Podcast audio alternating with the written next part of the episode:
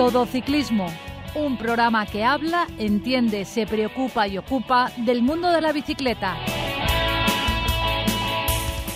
Muy buenas tardes, esto es Todo Ciclismo, un programa que habla, entiende, se preocupa y ocupa del mundo de la bicicleta. Todo Ciclismo. Recibir un saludo de Sari Zorio que hace posible que desde el control técnico llegue hasta todos vosotros este programa. Y de José Villena que nos habla desde la 102.5 Universidad Politécnica de Valencia Radio. Damos la bienvenida en el programa de hoy a don Francisco de Casa. ¿Qué tal? ¿Cómo estás? Muy buenas, Pepe. Automovilista. La distancia mínima para adelantar a un ciclista es de metro y medio y hay que invadir total o parcialmente el carril contiguo. Ciclista, rueda por el arcén cuando sea posible o en su lugar lo más arrimado a la derecha. No te olvides visitar nuestra web todociclismoradio.com.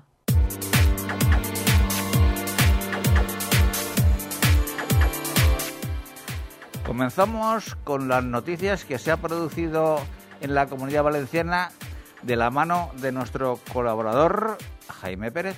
Oleg Melinkov del equipo GD Yopis ha sido el ganador al sprint del trofeo Casa Rural Torrent para corredores cadetes. Disputadas una distancia de 60 kilómetros, Pablo Chazarra del equipo STEC Picolinos fue segundo y Roy Carrión del Juan Giner fue tercero. Julio Alberto Amores, del equipo Novelda, ha sido el ganador del primer trofeo Express Car quinta prueba del torneo Interclubs Vega Baja, que ha contado con 60 kilómetros de recorrido y 1.100 metros de desnivel acumulado. Manuel Sánchez Aldeguer, del equipo Mundo Bike, fue segundo y Alberto Arenas, del Club Ciclista Catral, fue tercero. Y para acabar, Perico Delgado, Bernard Hinault, Eddie Mes, Miguel Indurain, Fiñón, Nairo Quintana, Egan Bernal, Alejandro Valverde, El Chava Jiménez, Primo Rodri, Pocas son las leyendas del ciclismo que se han escapado a la paleta del pintor Miguel Soro. El pintor de Xàtiva, con su técnica de acrílico collage, cuenta con una exposición permanente en el Hotel Cap Negret de Altea desde el Campeonato de España de Ciclismo celebrado en 2021 en tierras alicantinas. Ciclista, no olvides que las reglas de tráfico están para cumplirlas. Respétalas. Don Francisco de Casa, ¿qué otras noticias nos ha dejado el pelotón profesional? Pues Pepe, poca cosa aparte del Tour de Francia que ahora comentaremos sobre él, pero un par de noticias buenas que son que Valverde vuelve a entrenar y ha anunciado que va a correr en San Sebastián y Burgos antes de la Vuelta a España, o sea que ha sido poca cosa lo del atropello, parece que finalmente.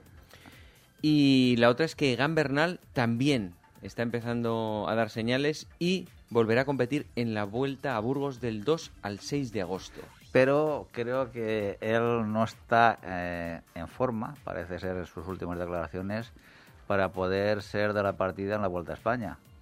Y quisiera terminar eh, la temporada, si está en ese puntito de forma, eh, mm, con las últimas, bueno, carreras de un día en Italia. Sí, tal vez sea demasiado arriesgado ir a la Vuelta a España. Bueno, más que arriesgado sería para no hacer ni entre los 50 primeros, que igual no es, no es su plan preferido, digo yo. Me imagino que será ese el objetivo. Ha terminado también el, el Giro de Italia femenino, que ha ganado Van Bleuten. Eh, parece que el Movistar va a tener que hacer traspaso de puntos del equipo femenino al masculino, si quiere permanecer arriba. Y tercera ha sido Mavi García, su primer eh, podium. Bueno, el ciclismo español por lo menos despierta en la categoría féminas. Esperemos que a nivel masculino tomen ejemplo. ¿Alguna noticia más, Paco? Pues no, podemos pasar al tour si quieres, Pepe, y comentamos eh, esos primeros días con, eh, creo que estará Paco Fran por ahí y nos ayuda un poco. Eh, Paco, buenas tardes, ¿cómo estás? Hola, buenas tardes, muy bien, ¿y vosotros? Bueno, estás en casa por un motivo, Sí. pero en fin. Sí. Eh, un motivo que estoy, estoy convaleciente de una caída en bici. Es que no, no, no, no que no hemos dicho nada en el programa de radio simplemente porque si tú lo consideras oportuno comentarlo, lo, lo comentamos. Pero Paco, ¿a qué velocidad te caíste? Pues nada, casi parado. casi parado porque fue, fue bajando una rampa del garaje con la mala suerte que abajo de la rampa hay residuos de agua de los coches del aire acondicionado mezcladas con alguna manchita de aceite. Y entonces, claro, yo bajo siempre muy despacio, pero claro, llegar abajo, cuando me di cuenta estaba en el suelo. y caí en una posición bastante mala de lado y me fracturé la clavícula, aunque la fractura ha sido buena. ¿Y qué calas llevas tú? ¿Llevas protector de calas en estos casos o, llevas de mountain bike o qué haces? Yo llevo calas de mountain bike, pero ah. calas de mountain bike cuando te caes se sueltan las zapatillas y te quedas fuera de la bici. Pero en fin. Eh, ah, pero te caíste montado en la bici. Me caí montado, ah, claro. Te había entendido que ibas sujetándola lateralmente y te resbalaste. No, no, no. Yo siempre bajo, pero una rampa que tiene un 12% rugosa, pues bajo siempre muy despacito. Mm. Bajo pues a 6 o 7 por hora por no bajar a pie. Pero claro, llegar abajo en el, en el, en el plano horizontal, que es muy finito, pues estaba mojado con aceite. Entonces cuando te das cuenta estás en el suelo. Claro. Pero bueno, eh, entendemos ya que si por lo menos estás eh, vía telefónica con todos nosotros, porque estás ya eh, en un estado de ánimo mucho más recuperado y con ganas ya de, afrontar nuevos retos ciclistas, ¿no? Por supuesto, en, en unas cuantas semanas estoy en la bici otra vez. Eso no se me quita las ganas. ¿Cuánto tiempo te han dado convaleciente? Bueno, normalmente depende de la fractura, pero entre estás entre cuatro y seis semanas ya con la soldadura, y a las seis semanas ya casi puedo hacer vida normal porque ya, ya el callo ya se ha hecho duro suficientemente para hacer vida normal, sin levantar grandes pesos ni tal, pero bien. Bien, Paco. Eh, entonces, eh, suponemos que tienes tiempo suficiente para ver el, las distintas etapas del tour. Pues sí, no me he perdido detalle, lo veo todo. Además veo todos los reportajes que salen comentando y tengo una, una visión bastante completa de lo que ha pasado en la primera semana. Entonces, ¿hasta ahora qué te ha parecido a ti el Tour? Pues mira, de momento la palabra sería expectante, porque claro, tenemos un, tenemos un corredor que es el que lidera, que es Pogachar, que está, bueno, saliéndose en todos los aspectos. ¿eh? Le lleva 39 segundos al segundo, que es Vingegaard, y todos esos segundos se los ha conseguido o en la, en la etapa del pavé que resultó ser el más experto sobre el adoquín, y luego en las bonificaciones que ha sacado. Entonces, es un enemigo que si tú le tratas de frente, en este momento solamente tiene un, un, adversario, que es Vingegaard, que es el, el que va segundo. Los demás están un pasito por detrás. Tengo que decir que si siguen con la tónica que estoy viendo hasta ahora, pues Pogachar va a terminar eh, ganando de calle, porque solamente ganando las bonificaciones será líder porque en la contrarreloj final del día antes de terminar están bastante igualados, aunque el año pasado Vingegaard le sacó un minuto a Pogacar en la contrarreloj, pero es porque el otro iba cinco minutos por delante y no, no apretó demasiado. Pero bueno, expectante, expectante. Me, me parece que, que los directores de equipo tienen una labor muy importante. Si quieres competir con Pogachar de tú a tú, te va a ganar siempre. Entonces, tienes que prepararle emboscadas ¿Cómo son las emboscadas? Bueno, primero teniendo varias alternativas en tu equipo. En este momento hay dos equipos que le pueden hacer la sombra, que son el, el Lineos, que tenía hasta ayer cuatro, cuatro ciclistas a menos de dos minutos, y el, y el Jumbo, que tiene a, a, más, más tiene además al, a, a Roglic, que no, que no está en su mejor momento, pero no dejan de ser dos bazas. Entonces, si tú haces la etapa en la que lidera la etapa el, UAE con Pogachar y tú quieres llegar para atacarle en el último kilómetro, Pogachar te va a ganar siempre. Entonces, la única manera es, primero, probar, probar a Pogachar en los puertos largos, porque parece ser que los puertos de 30 minutos no tiene problemas, de 20 minutos, pero ya 50 minutos, un Galiviera, un Alpe o un puerto de esos, es posible que si tú le haces sufrir mucho antes, puede que no llegue con todas las fuerzas intactas. Entonces hay que probarse, hay que probarse. Yo creo que las etapas fundamentales son las de esta semana, son el miércoles y jueves, son las dos etapas reinas de los Alpes, donde hay unos portacos impresionantes y los equipos que quieren aspirar a desbancarle tienen que plantear estrategias de lejos. Es decir, tienen que mandar un señor en la fuga, tiene que saltar en el segundo puerto un candidato, ¿eh? un candidato y para hacer sufrir al equipo y que, y que llegue Pogachar al último puerto ya con sufrimiento a las, a las costillas. Entiendo, entiendo Paco, que tú lo que estás intentando también transmitir es que primero hay que dejar a Pogachar sin equipo. Bueno, hacerle trabajar, porque ha resultado tener tres, tres ayudantes importantes en la montaña. Sí, pero, claro, no pero... Si, si, tú tienes tres equipos que te atacan, con un solo equipo tú no puedes salir a todo. Exacto, por eso te digo que primero habrá que dejarlo sin equipo y luego rematarlo y dejándole, eh, bueno, pues con la coordinación de esos dos o tres equipos, porque yo, por ejemplo, alineos Ineos, que está ahora mismo el tercero y, cuarto, Jeremy Thomas, que está a 1.17, y, y Adam Yates, que está a 1.25, eh, yo no los veo en carrera, como te diría, con esa ambición de desbancar a Pogacha. Sí, que los ves en carrera pues, para preparar un, una sprint, una llegada, un no sé qué, pero yo no los, los veo con ese eh, espíritu, con ese, con ese énfasis ciclista para poder desbancar al, al Emirates y, por consiguiente a Pogachar. ¿Tú cómo ves a, al, Yo, yo, sí que lo veo. Lo que no veo es con lo que están haciendo ahora, yendo a la rueda y sin hacer nada más, son víctimas. Pues eso es lo, es lo que te estoy diciendo, que yo no le veo rendimiento al trabajo ese. Te, te, voy a poner un ejemplo de lo que yo haría. En su caso, no tengo todos los datos que tiene un director del equipo de Lineos, pero el Lineos es el equipo clave en este tour. Entonces, el Lineos debería, debería sacrificar de los cuatro que tenía a dos minutos y hay uno que ya, ya se ha desbancado, que es Daniel Felipe Martínez. Ayer perdió eh, 14 minutos. Entonces, ese ya no vale para, para ganar, pero sí que vale para hacer, para hacer, si está bien, que creo que no, no, está muy bien. Pero de los otros tres que tienen, tienen Pitcock, que va a un minuto y pico, Jaren Thomas a uno y pico, y luego tienen a, a Adam Yates los tres, cuando están a un minuto y pico con la que está cayendo, con lo duro que ha sido y el calor que están pasando en este tour, es porque están fuertes. No para ganar a Pogachar de tú a tú, sino para plantear estrategias. Entonces yo, en la etapa, por ejemplo, del, del miércoles o del jueves o del Alpe yo en el primer puerto, yo atacaría con uno de los tres ya. Que se metan la fuga. Yates.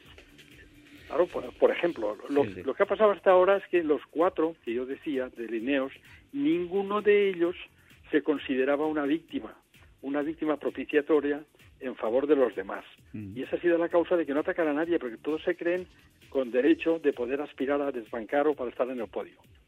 Y, Paco, ¿crees que se ha desaprovechado la baza de Van Aert? Sí, bueno, Van Aert, hablaremos ahora un momento de Van Aert. Mm. Van Aert es un corredor espectacular, pero Van Aert es, es joven y quiere hacer el show que hizo eh, eh, Van der Poel en el, Giro. Entonces quiere ganar el, maillot verde, que lo tiene chupado, pero además quiere mm, que le dejen hacer espectáculo. Y se pasó tres pueblos en la escapada que hizo de 140 kilómetros de amarillo. Eso no sirve para nada. No sirve para nada, salvo para él lucirse y que le vean de amarillo y hacerse famoso y tal. Pero de, de cara al equipo no vale para nada porque perdió siete minutos ese día, podía haber ayudado a su equipo, incluso podía haber ganado la etapa si no hubiera estado en esa escapada, como ganó el día siguiente, ¿eh? y, es, y, en este momento es un talento que acabará trabajando para el equipo, pero que también se habrá lucido porque el equipo le ha dado permiso para hacer estas cositas. ¿Te lo imaginas en, en, en Movistar, Van pues sí, oye... No habría hecho esa escapada ¿eh? de 140 kilómetros seguramente. No lo hubieran dejado, es que claro, él en el equipo que está ahora, pues oye, con dos líderes de ahí y él va al tercero que quería el verde y bueno, le han dejado hacer el show. Yo creo que se modere porque tiene muchísima fuerza y, puede resultar muy útil para eh, combatir el, Tour en favor de su equipo, porque puede ayudar bastante en las etapas que quedan a uno de los líderes de su equipo. Pero yo veo así, yo veo una serie de personajes ahí, yo veo al, al, al veo al Bardet, veo al, al español Enric Mas, veo gente ahí que está aspirando a hacer de los top ten, eso no sirve para nada, porque eh, eh, Bardet ya ha sido tercero en un tour, entonces, ¿de qué sirve llegar tercero o cuarto? Oye, inténtalo, métete, si, si vas a un minuto y pico, en las etapas que quedan, que quedan muchísima muchísima ruta para hacer daño, sobre todo miércoles y jueves, y el miércoles y jueves de la semana próxima, oye, inmólate, ¿qué más te da quedar cuarto que octavo? Inténtalo. pero, tú, pero, tú no crees que, cada corredor lo que está mirando es por su futuro en el, en el sentido de que no es lo mismo quedar cuarto que, quedar noveno o fuera del, del top ten, porque a lo mejor eh, el tipo de contrato futurible le puede bajar. Sí, lo que pasa es que están presionados también por el sponsor. El sponsor eh, cree que su meta es en el contrato hacer el top ten en el Tour. Claro. Y están intentando hacer top ten. No, no se lo van a jugar. Pero como son los de Lineos, los de Jumbo, los de los de Barnet y el otro, hay ahí cuatro o cinco intereses ¿eh? que todos conjuntamente organizados pueden acabar con Pogachar.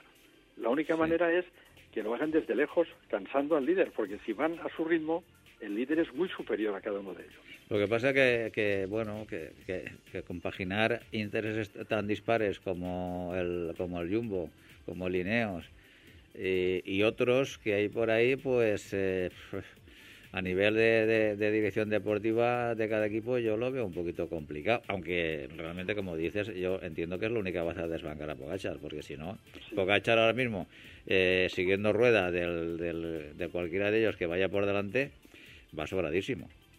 Sí, Pogacar tiene solamente un contrincante declarado, un declarante y medio. Tiene eh, tiene al, al, al Vingegaard, que es el 39 segundos, se los ha sacado en el pavé y en bonificaciones, y llegan juntos, es que llegan juntos a la meta. Sí, sí, sí. Es que el otro le libera la, la bonificación, pero llegan juntos. Eso quiere decir que están iguales, prácticamente iguales. Y la contrarreloj es una incógnita, porque Vingegaard le puede sacar medio minuto eh, eh, al final a, a Pogacar.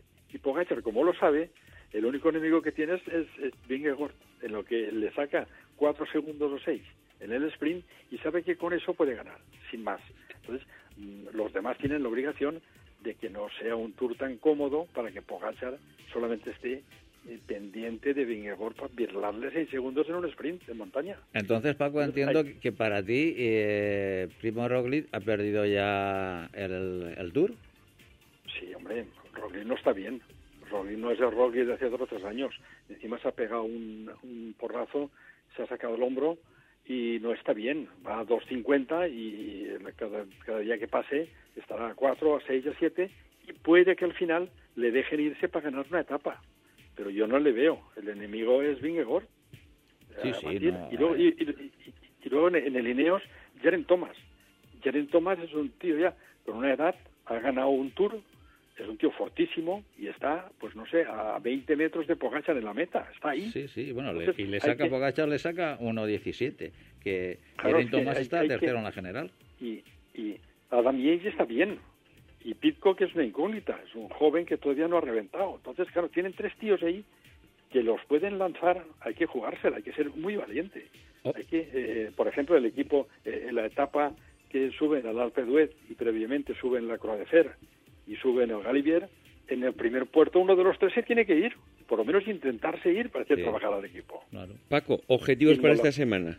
¿Qué- dónde- ¿En qué nos tenemos que fijar? Miércoles, jueves ¿qué- y qué más? Mier- Miércoles y jueves son las etapas más interesantes y una de las etapas más importantes de los últimos años. Pensar que la etapa del miércoles yo creo que es un poco más dura porque es la que subes al Galivier, Telegraph y Galivier, y luego el, el, el Granón, donde ganó Chozas hace 25 o 30 años. Entonces esa etapa es durísima. Pero la siguiente es la etapa reina del ciclismo mundial, que es la ascensión al Alpe d'Huez después de la Croix de Fer y de y de y del, y del Galivier. Entonces esa etapa con 150 kilómetros, 160 en el Alpe d'Huez el líder tiene que ir machacado porque si no te gana otra vez. Entonces miércoles y jueves de esta semana y miércoles y jueves de la semana siguiente y luego ya la contrarreloj final. Esas son las cinco etapas claves que quedan. Pero no os lo perdáis, en cualquier etapa de media montaña de estas de trámite puedes saltar la, la libre. ¿Sabes? Si estas operaciones que te digo yo se hacen en una etapa intermedia donde el equipo UAE no se espera ninguna actuación de, de, de estrategia, pues oye, puede poner las cosas patas para arriba. O sea, yo, yo veo el Tour muy, muy interesante si la gente se mueve con estrategia. Si no, será aún más de lo mismo, todos los días ganando Pogacar en la meta. Eh, Paco, y, y, y del ciclismo patrio, ¿qué dices? Pues oye, meritorio, meritorio, meritorio Enric Mas, que está ahí en, su- en su sitio. Es que Enric Mas está en el top ten y, y podría aspirar a hacer el, el top five. Eh, sería un gran resultado para él. Pensar que el, si miras la clasificación general, todos los que hay metidos ahí, hay gente muy buena que va media hora ya. O sea, el Tour es muy duro, se corre muy fuerte, está haciendo mucho calor. Cualquier etapa es desesperante de, de, esfuerzo. En eso supera en mucho al Giro y, al, y a la Vuelta a España. Se corre muy fuerte. Y entonces, bueno, los aspirantes son esos que hay ahí de los diez primeros. Entonces, si entre ellos hay una estrategia, dejan de sufrir al líder, podrían cambiar al líder. Si no, no. Claro, Enrique Mas está en la general en el puesto octavo, que está A, un minuto cincuenta segundos. Sí, pero él, claro, eh, a mí ya me gustaría que fuera Enric Mas un valiente y que en la etapa del Alpe d'Huez, pues en el inicio de las rampas primeras, demarrara del equipo y, se fuera dos minutos delante. No es su manera de correr normalmente. Aunque lo cogieran, que normalmente lo cogerían, pero oye, haz algo, muévete, porque si no vas de forma cansina, vas corriendo a, lo escartín, vas siempre el tercero ahí detrás y al final no ganas nada. Ya. Tú date cuenta que Primo Roglic está ahora mismo el décimo primero a 2.52. Bueno, y Blasov, que está décimo segundo a 3 minutos 12 segundos. Sí, pero Blasov no está bien. Blasov ha tenido una caída y, bueno, eh, por lo que sea, pues eh, le sienta mal un día y Blasov no va a estar delante.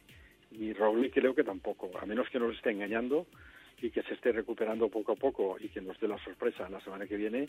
Bueno, esta semana creo que Roglic no va a ser el enemigo de Pogacar, va a ser Vingegaard. Eh, Paco, y, sí, sí. ¿Y, qué, opinas de nuestro querido amigo Neiro Quintana? Está al décimo, a, a, dos minutos trece segundos. Neiro Quintana está en su sitio. Neiro Quintana está ya más mayor y Nairo Quintana está en el grupeta, en la grupeta de los diez primeros que llegan a metas, un buen escalador, vienen etapas muy interesantes y bueno, sería una baza para que Nairo Quintana lo intentara, porque va a dos minutos y pico, lo intentara en, la etapa alpina, en una de las dos, y tendría que moverse el equipo UAE. O sea, ojalá Nairo Quintana le dé por atacar en el Apple Ojalá, es que no se está moviendo nadie. Ya, claro. Y es que, lo, visto lo como responde Pogachar, cualquiera se mueve.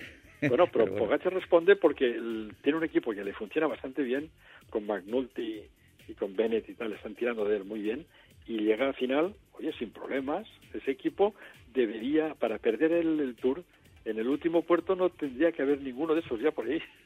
Ya, claro. Y luego, eh, para rematar ya la visión de, estos primeros días del Tour, eh, yo tenía cierta ilusión con ver a Peter Sagan, porque Peter Sagan, eh, él venía a luchar por la clasificación por puntos, pero estuvo en las primeras etapas ahí peleando sobre todo con Van Aert y con Fabio Jacobsen, y al final, bueno, eh, ya está muy descolgado en la clasificación general, porque en la clasificación por puntos la, la lidera Van Aert con 284 puntos y luego, segundo está Fabio Jacobsen a 149 puntos. Pero es que Peter Sagan está el séptimo con 86 puntos. Es decir, prácticamente lo tiene muy complicado también. Claro, lo tiene muy complicado desde hace años. Ya hace dos o tres años que Peter Sagan no consigue el maillot verde. ¿Por qué? Porque hay gente que está mejor que él. Y en su época ya ha pasado. El espectáculo que daba Sagan hace seis o siete años era imbatible en el sprint, en las etapas esas de que terminan en un pequeño repecho, pues oye, eso se ha pasado de moda ya, ya no es candidato. Candidato eh, para el verde es, es Van Aert o Jacobsen, está mucho mejor que él. Perfecto. Bueno, pues Paco, hemos tomado muy buena nota, estamos pendientes sobre todo miércoles y jueves de esta semana para ver esas etapas alpinas, porque es cuando realmente empezará la montaña de verdad. Hasta ahora hemos visto un poquito de media montaña y a ver cómo responden los equipos y cómo están esas estrategias. Y sobre todo, Pogachar, si continúa manejando ese pulso al resto de competidores de este Tour. Perfecto, bueno, pues Pepe, eh, yo espero que el lunes que viene, eh, de igual manera que hoy, haremos un comentario y espero y tengo ganas de contarte otra cosa, que ha habido estrategia, que ha habido cambio de líder, que se ha trabajado contra el líder, que el líder ha respondido y que hemos visto ciclismo de, de, de verdad. ¿eh? Eso es lo que esperamos todos, que haya espectáculo, que haya ilusión, que las ganas de ver el Tour eh, sigan por lo menos, eh, al menos, desde que está Bogachar eh, ha vuelto la ilusión para, para ver el, Tour y despertar de esas siestas interminables.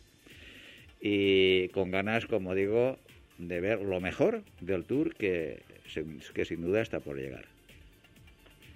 Paco, pues te emplazamos hasta el próximo programa. Un fuerte abrazo y sigue mejorando, que te esperamos para dar pedales. Vale, muchas gracias a vosotros. Hasta la semana que viene. Un abrazo. Automovilista. El claxon está bien si se usa como aviso, pero nunca para molestar. Ciclista. También es importante no ir detrás de camiones u otros vehículos que nos impidan visibilidad. Síguenos en Twitter, arroba todociclismo UPV.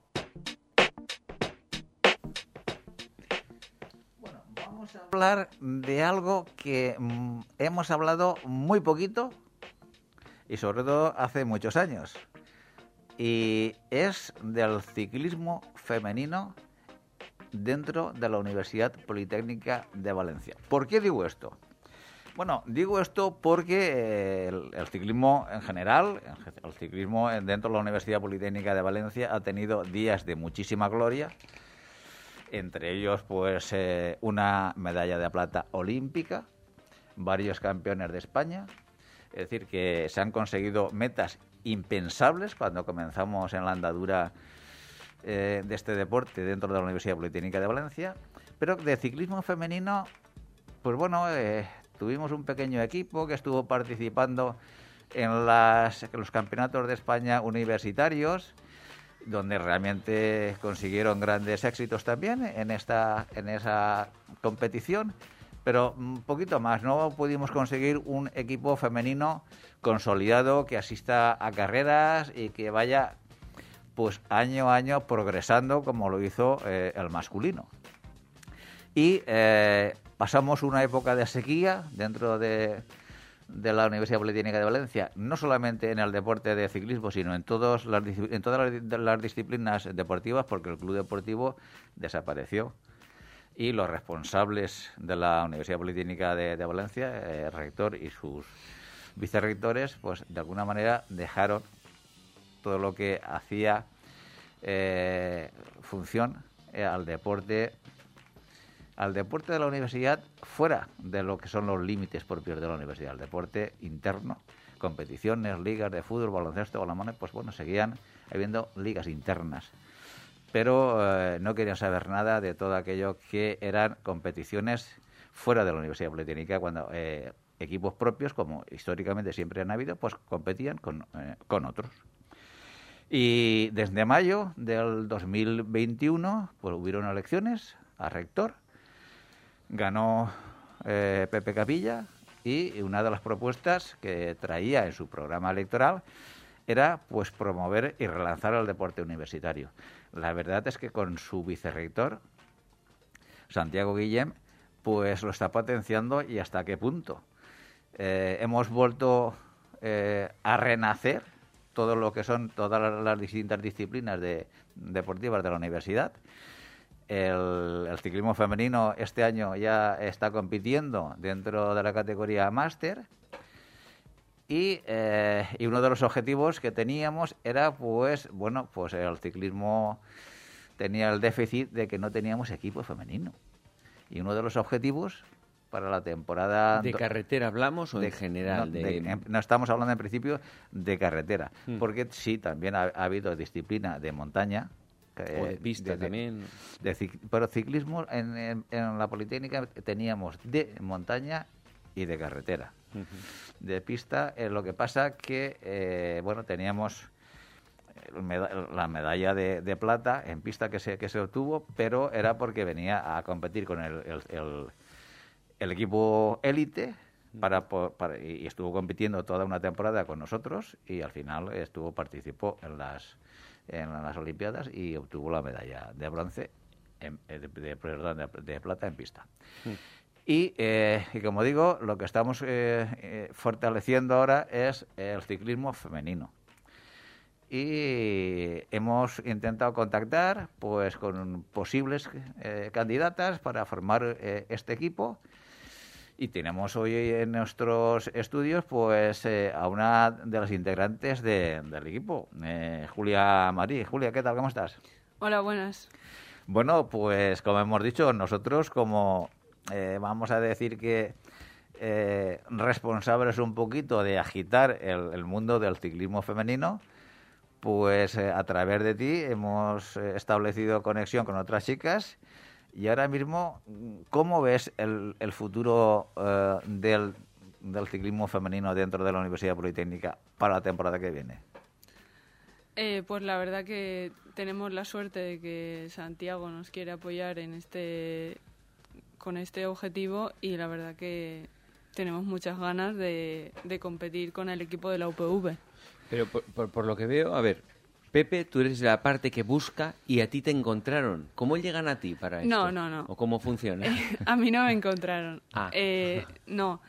Eh, yo eh, este año he empezado a competir en otro equipo y me enteré de que había un equipo de masculino de ciclismo de la universidad. Entonces, eh, Porque mi- tú estudias aquí, trabajas aquí, entonces Sí. ya por eso lo conociste. Vale. Bueno, no por eso, porque yo al final cuando estás en el mundo de la bicicleta pues te enteras de las cosas, conoces a gente y yo conozco a un chico que está en ese equipo de la universidad. Ah, y ya dijiste, venga, ya que es de Y en- no, y entonces cuando se hizo la, la salida esta que hacéis, que vais a- al campus de Gandía, Sí, cuando hicimos el 30 aniversario, celebramos el 30 aniversario de la Fundación de la Peña, que unimos los tres campus, salimos de del campus de Valencia, Sí, fuimos al campus de Gandía y luego eh, acabamos en el campus de Alcoy. Ah, ahí te uniste tú. ahí mi padre que, que también trabaja en la universidad y también va- sale en bici, pues habló con, con Santiago y le comentó que, que se podría hacer un equipo femenino de... Sa- Santiago, ¿quién es el encargado Santiago de toda la Es división? el San- vicerrector. es el, el vicerrector de, entre otras cosas, de Sí. deportes. Que tiene mucho contacto con el ciclismo, además. Eh, Claro. Es integrante de la Peña Ciclista de la, de la Universidad Politécnica, obviamente. Entonces Santiago le dijo que por supuesto, yo fui a hablar con Santiago, se lo, se lo propusimos y dijo que buscara chicas. O sea, fuiste la número uno, digamos, Sí. con Fui el contacto uno, sí. inicial. Julia El es paciente cero. Julia es el primer eslabón de una cadena que espero que sea interminable. Y yo contacté con, con unas chicas que conozco que son ciclistas también y, y, alguno, y alguna chica también ha salido de, de la peña de la universidad.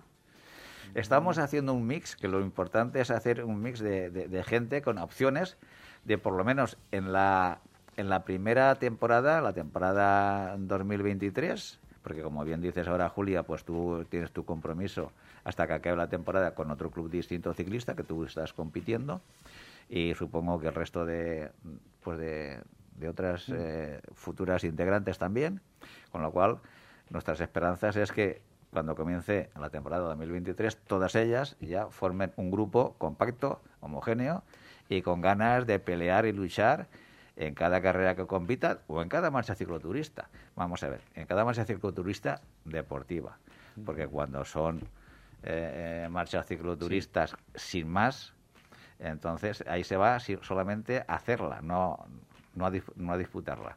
Las marchas ciclistas deportivas sí que hay, hay una, sí, una, una, una pseudo competición, que se puede decir. Entonces, bajo ese prisma, la primera temporada, la primera temporada la, la Universidad Politécnica de Valencia tiene la ilusión de poner la- la- los primeros cimientos fuertes eh, que se vayan eh, bueno creciendo el ciclismo femenino universitario. Hay que decir que la relación Julia porque tú la relación que tienes con la Universidad Politécnica de Valencia es que estás Estoy haciendo el doctorado. estás haciendo el doctorado con lo cual ¿En son- qué? ¿Qué, es- qué estudiaste? Estudié ingeniería mecánica y lo estoy haciendo en células solares. Mm, para, la- para la batería de la bici. Eh, ya está preparado. me, me va de categoría el tema.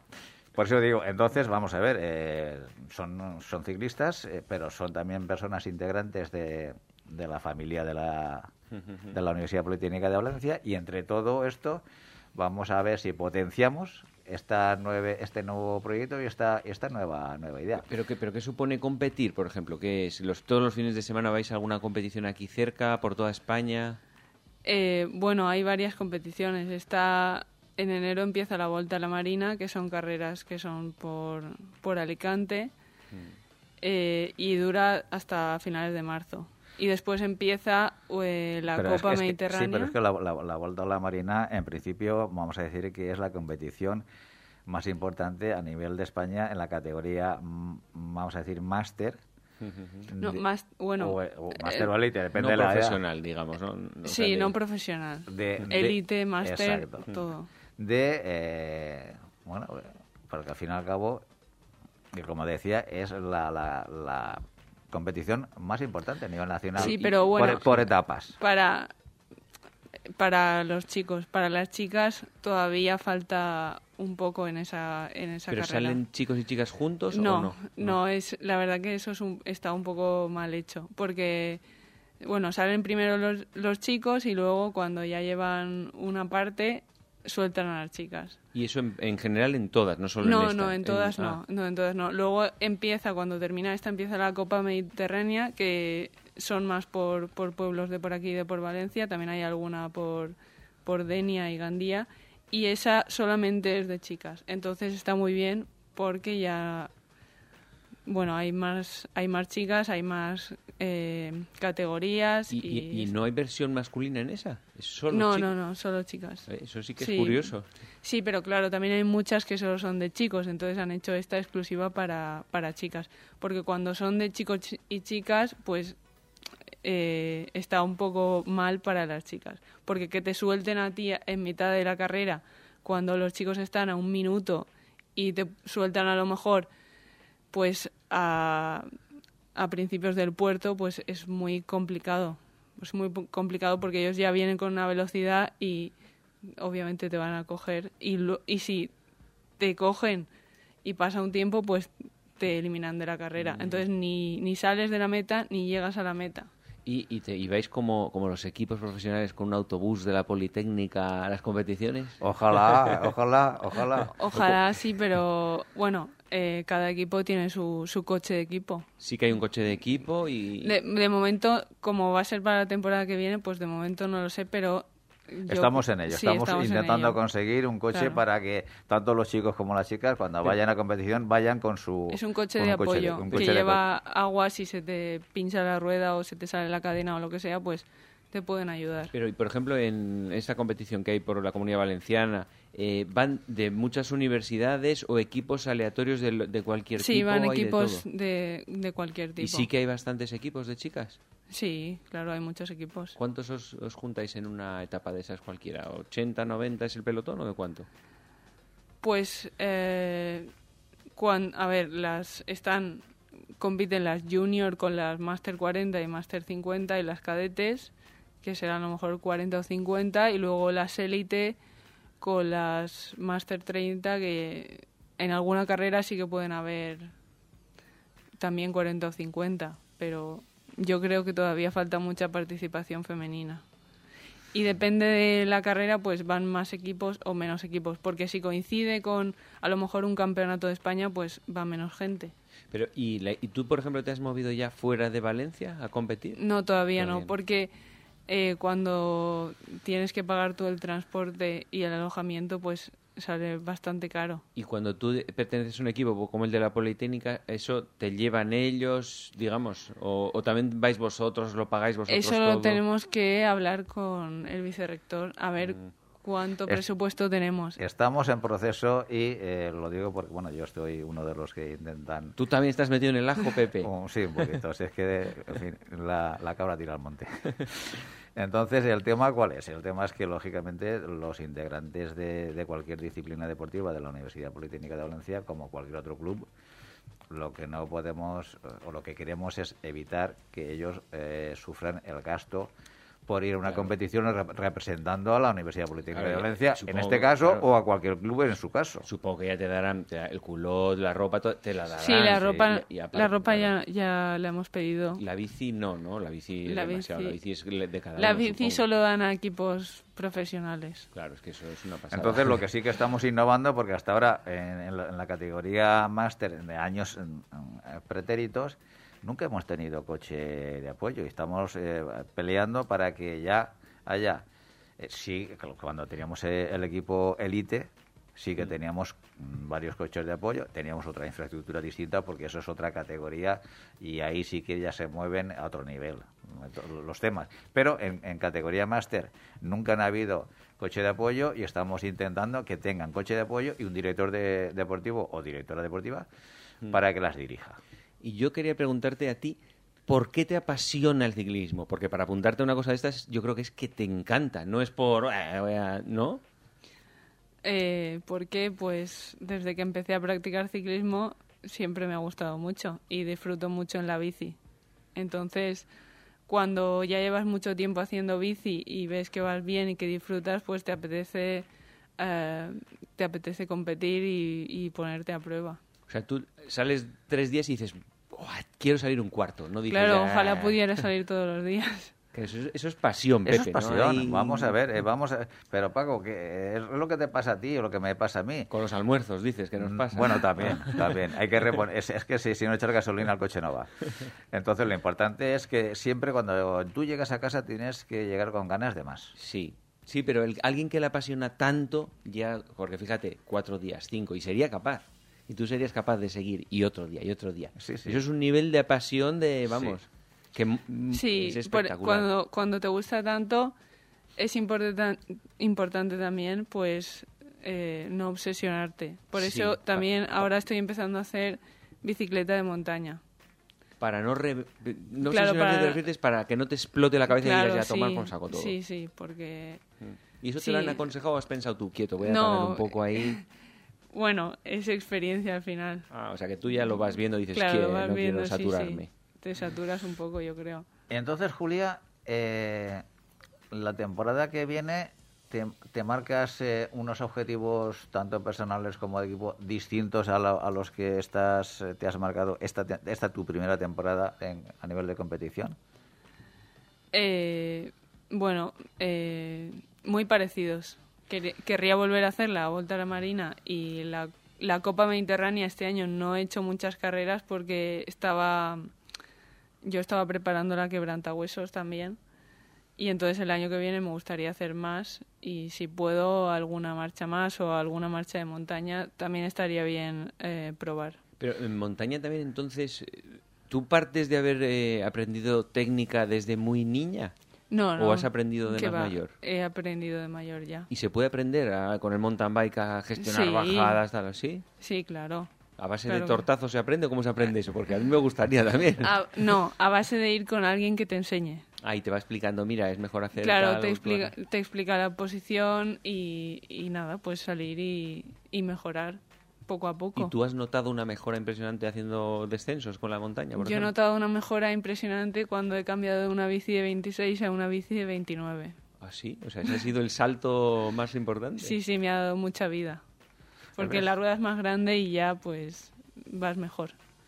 ¿Ves? Estas son cosas que nosotros, como no, eh, no practicamos el, el ciclismo de, de montaña, Es que eso es muy diferente al de carretera. Yo Muy creo que la- técnica es y muy la, y la sí. corpulencia muscular que te hace falta también es mucho mayor para, para Sí, gestionar claro, la claro. bici. sí. El Tienes que hacer también un poco de, de gimnasio para trabajar los brazos.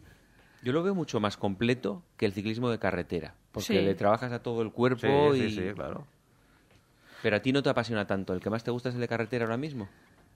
No, me gustan los dos. ¿Te gustan los dos? Me ahí? gustan los dos, lo que pasa es que en montaña pues no tengo tanta experiencia, pero es muy divertido, es mucho más entretenido. Pero la carretera también es muy, muy bonita y Sí. tiene sus cosas, es diferente, pero los dos me gustan mucho. Y como objetivo, uno de los objetivos de la- del año que viene, te, ¿sería factible que pudierais eh, competir, correr en los campeonatos de España? Eh, sí, claro, porque también puedes apuntarte si quieres. No hace falta eh, clasificarse ni nada, así que también podríamos ir. Pero lo que quiero decir, eh, tú y tus compañeras eh, estaríais en unas condiciones físicas con ciertas garantías de, de- no te digo de ganar, pero por lo menos de hacer un papel digno. Bueno, no sé qué contestarte verá, a eso. Bueno, claro, la verdad es que no tienes referencia. Yo, yo voy a ponerte más en aprietos. Eh, siempre se ve en Estados Unidos las universidades a la importancia que le dan al deporte, a los deportistas. ¿En España se le da ese mismo entusiasmo? No, la verdad de- que no. y Y, es no hay una lástima. y no hay ninguna no, universidad. no. O sea, Ni de eh, lejos. Que yo sepa, no. Ni de lejos. No, y, y el ejemplo de Estados Unidos es muy bueno. Yo creo que deberíamos acercarnos un poco más a, a su forma de, de cuidar el deporte, por así decirlo. Bueno, es que el deporte es una de las actividades humanas que luego eh, los países eh, sí que, vamos a decir, que presumen de sus resultados deportivos a nivel mundial. Y si tú no cuidas, no siembras eh, y, no fortaleces el, deporte en tu país, pues luego llega lo que llega. Siempre te llega un Fernando Alonso, un Rafa Nadal, pero eso es la excepción. Claro. Y allí, por ejemplo, como las universidades son tan, tan caras, pues el deporte es una forma de, de poder estudiar en una buena universidad. Porque te becan, ¿no? Si tú eres un deportista, no tienes por qué ser Michael Jordan, aunque seas un Sí. más normal, también te hacen beca y puedes estar estudiando. Pero lo que te digo, esto aquí eh, no se hace en España. En Europa no lo conozco tampoco que se haga. Entonces, eh, bueno, no te digo que no se haga en Europa. No lo sé, no lo ¿tú sabes si en. Europa se hace en otros países? ¿En Francia, Alemania, por ahí es como el modelo de Estados Unidos? ¿o no? Es que todos tenemos en mente Estados Unidos ahí Sí. con su baloncesto. Bueno, su- eh, es, que, es que es el ejemplo que deberíamos de, de mirar para aprender. Que es lo que te digo, porque de ahí los, los- los, bueno, grandes deportistas que han salido de sus universidades. De sus Hay que aprender de los mejores, está Hay que claro. aprender de los mejores. Claro.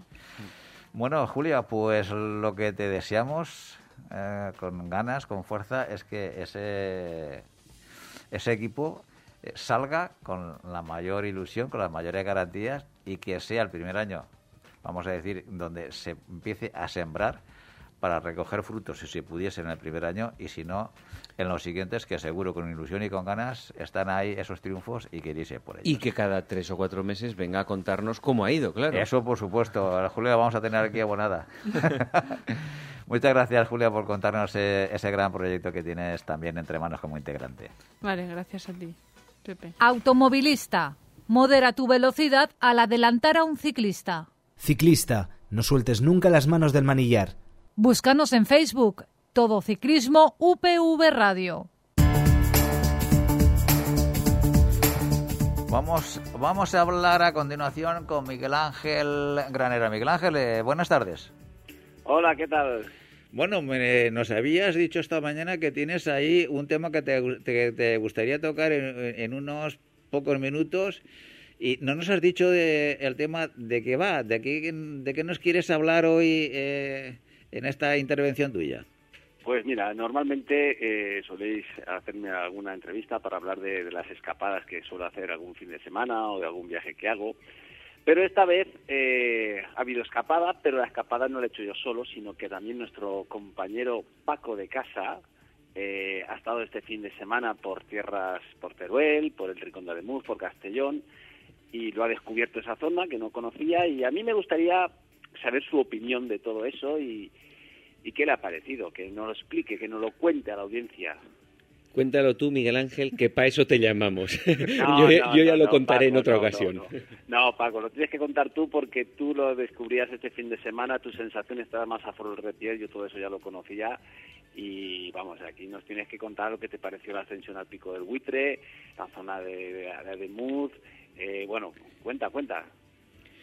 Pues para mí la verdad es que la zona está bastante chula. No sé si Julia, tú también has subido al pico del buitre, ¿no? Sí. Y es un pico tremendo para subir. Y luego la otra zona de los puertos estos tan bonitos que no me acuerdo cómo se llama. El segundo día, ¿cómo se llamaban esos puertos? Y subimos eh, el puerto de Torrijas. Por, no, ese no, ese no es bonito. Digo los, Luego también los, de del- Aras, el Collado Calderón. El Collado Calderón, esos.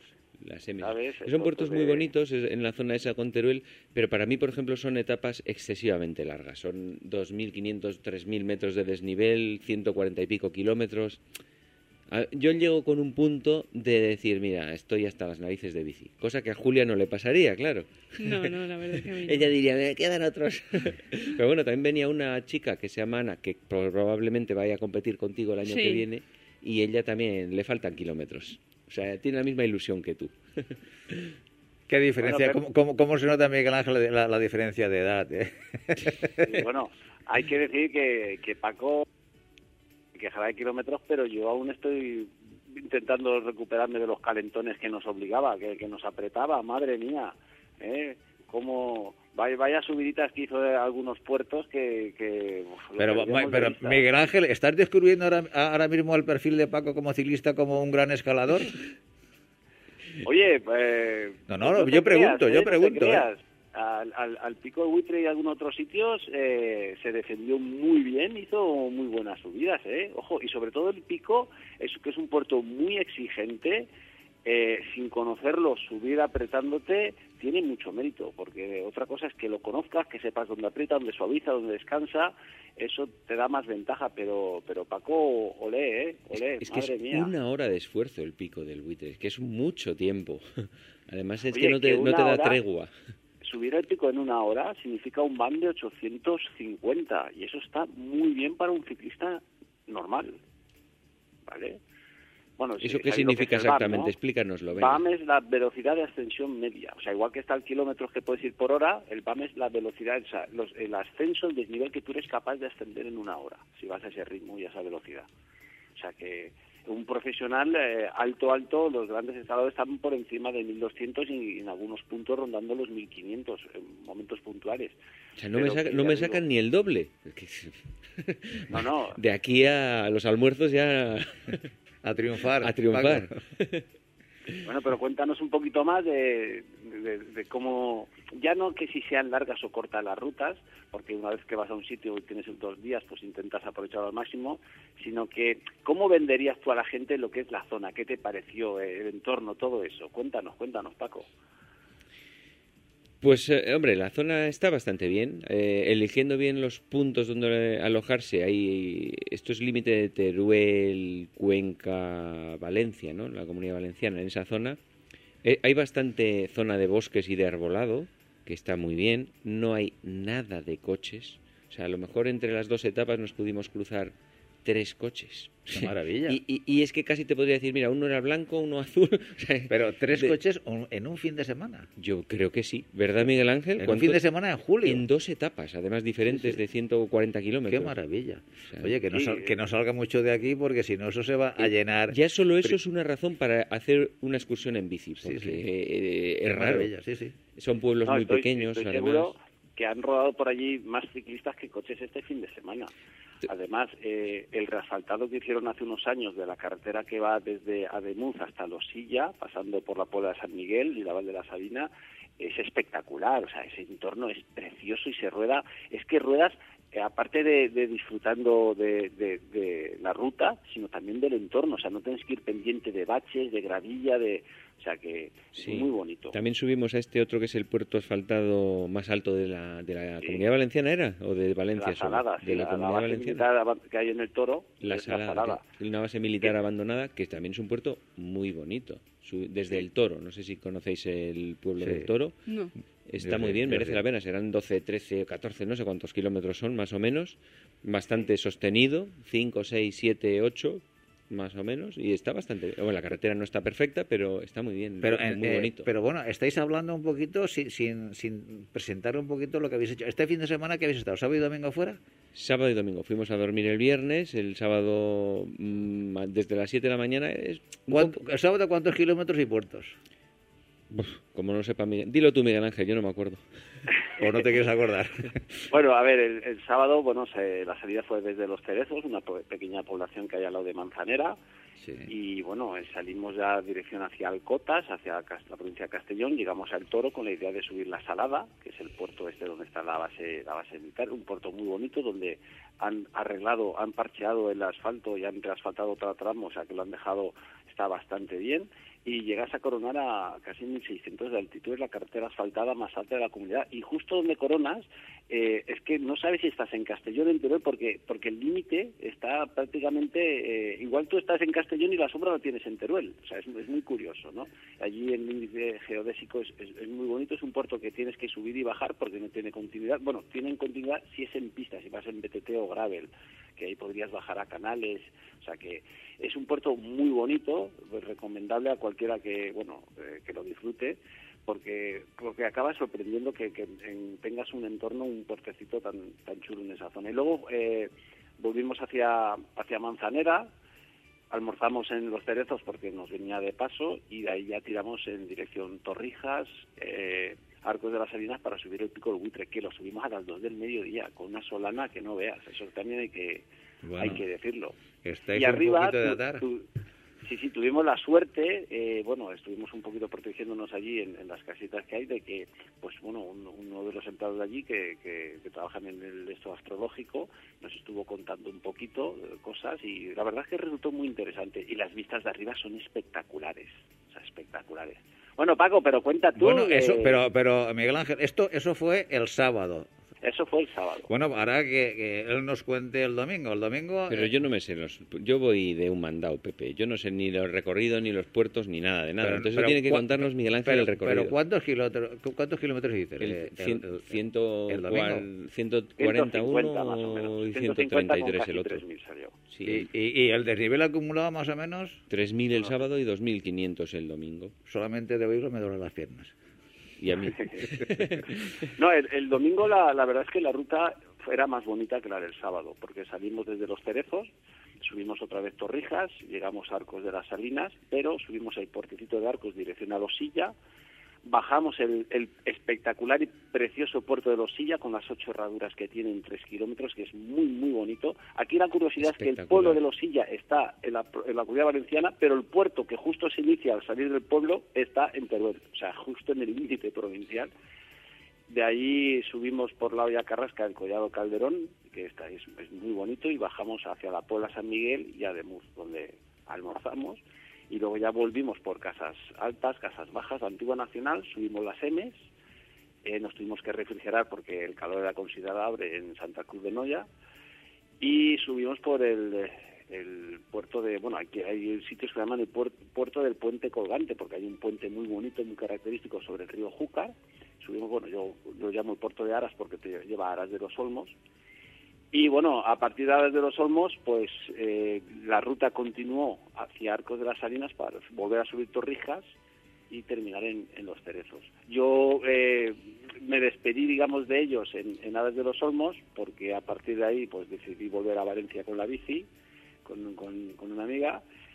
Y, Pero, pero en, en- con toda la calor y- y el rigor del mes de julio. Y no te lo pierdas, Pepe, que dejó el coche allí para ir el martes a buscarlo con la bici. Sí, para- claro, sí tenemos ruta. ¿Sabes? Tenemos un motivo, una ruta pues para, para ir. Mira, así varías un poquito lo que son los trazados normales y habituales y, y bueno, vas allí, coges el coche y, a- y vuelta a casa. Y así pues mira, hacemos algo distinto. No, sí, no, sí, está claro que, que cada que cada uno la afición del ciclismo llega hasta hasta cierto punto. Yo, la verdad, mi, mi afición no llega hasta hasta. Yo, mm, bu- bueno, estoy cuando estáis comentando las zonas por las que pasaste, sobre todo el domingo y demás, me recuerda mucho etapas que, que nosotros, en la Peña Ciclista de la Universidad, eh, hicimos eh, hace ya tiempo que eh, salimos de, de la Universidad de Valencia y hacíamos noche, bueno, hacíamos noche, íbamos hasta Temuz, hacíamos noche, el, el sábado por la noche y el domingo por la mañana bueno, veníamos de Ademuz, lo hacíamos a la inversa. Ah, o sea, ibais con la bici y, dormíais en algún sitio. En un hotel. ¿Y en- pero en- lleváis en- una en- mochila o algo? En casa de... Hombre, llevá- llevábamos una Ah, furgoneta de una apoyo. furgoneta de apoyo, vale. Entonces la dejamos ahí, pues ropa y demás. Y entonces íbamos a casa domingo en Ademuz y hacemos noche allí. Allí se come... Oye, yo no había estado nunca en Ademuz y me pareció que era una zona muy bonita, ¿eh? Es muy bonito. El río Colorado que pasa por allí, además. Sí, es muy bonito, las M's y demás, toda esa parte es preciosa. Por eso te digo que mm, me encanta. Lo que pasa que también tenía otros años, también me quedaba con hambre de kilómetros en, eh, en ese momento. Y ahora mismo, si me dijeran de hacer eh, Valencia a Demuz, me, lo pensaría. bueno, pero es, es, es eso, es la- cada edad tiene... es el momento tiene- que- en el que se esté. Yo todos los giros y todos los tours que tenía que, que ganar ya los he ganado. Entonces, pues, ¿para qué me voy a preparar para ganar otro más? ¿No te parece? Totalmente, sí. No, y, es. y es guay también, al final pues estás en una etapa y luego después el post-etapa tranquilamente con la gente, comentando las anécdotas del día, unas cervezas, lo que sea. Eso está muy bien. Sí, Eso- sí, esa- sí. Me gusta esa parte. Eso es el La post- combinación de ambas cosas. Eso es el, por- el post partido. Eso es. Eso está bien. Y luego los ciclistas somos peor que los que los pescadores. Cuando nos, nos, sentamos alrededor de la mesa con una cervecita fresca, siempre decimos, yo, bueno, podía haber dado más, lo que pasa es que te he visto mal y no te, y no te quería yo iba, yo iba, dosificando y no te cogí porque no quise. Eso es el estándar. El almuerzo está muy bien, pero mejor con Coca-Cola que con cerveza. Porque si no, luego cogemos la bici y puede ser peligroso. Llevas toda la razón, Julia. Sí, mira, pero con Coca-Cola no será la Coca-Cola demasiado O con agua, con lo que te guste, pero sin alcohol. ¿Tú eso te lo tienes en cuenta ya siempre? O sea, ¿solo agua o Coca-Cola? Sí, yo no bebo alcohol. Mira, te digo una cosa. Yo llevo muchos, muchos años que cuando almuerzo con la peña lo único que tomo es o agua o cerveza sin alcohol. No cerveza sin alcohol, cerveza, cerveza cero, Yo me estoy pasando a eso también, ¿eh? Y me pasaré al agua, como dice Sí, es que es así. Es, agua con más, eso sí. de, de, la Coca-Cola, que yo creo que el calor lo ha inventado la Coca-Cola, porque vamos, eh, tengo que decir que un nutricionista me dijo que la Coca-Cola es buena para reponer. Lo único que no es bueno de la Coca-Cola en los almuerzos es el gas, pero que la cafeína y los azúcares que lleva pues eh, son hasta positivos en ese momento. Aparte que refresca, eso ya es otra cosa. Lo único, el único peor es el gas. Bueno, Miguel Ángel, que nos están diciendo que ya estamos fuera, fuera de tiempo. Oye, pues me encanta que habéis eh, vivido este fin de semana de ciclismo a esos niveles. Veo que estás destapando un, un, don Francisco de Casa desconocido, totalmente con un perfil escalador tremendo. Ahora te voy a respetar mucho más como ciclista. Siempre te he respetado, pero ahora mucho más. Por supuesto que sí. Miguel Ángel, te esperamos en un próximo programa para que nos sigas contando tus vivencias y si no las de otros, como has hecho hoy. Claro que sí. Bueno, Pepe. Un fuerte abrazo hasta el próximo programa. Pues como decimos, eh, hoy hemos llegado hasta aquí. Don Francisco de Casa, muchas gracias por compartir estos minutos con todos nosotros. Muy bien, Pepe. La semana que viene veremos a ver qué más se nos ocurre. Y a todos vosotros os esperamos el próximo lunes a partir de las seis y media de la tarde y los jueves a partir de las doce del mediodía.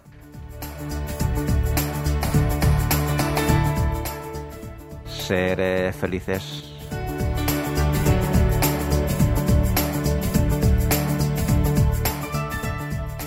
No te olvides visitar nuestra web todociclismoradio.com. Acuérdate de ponernos una reseña en iTunes.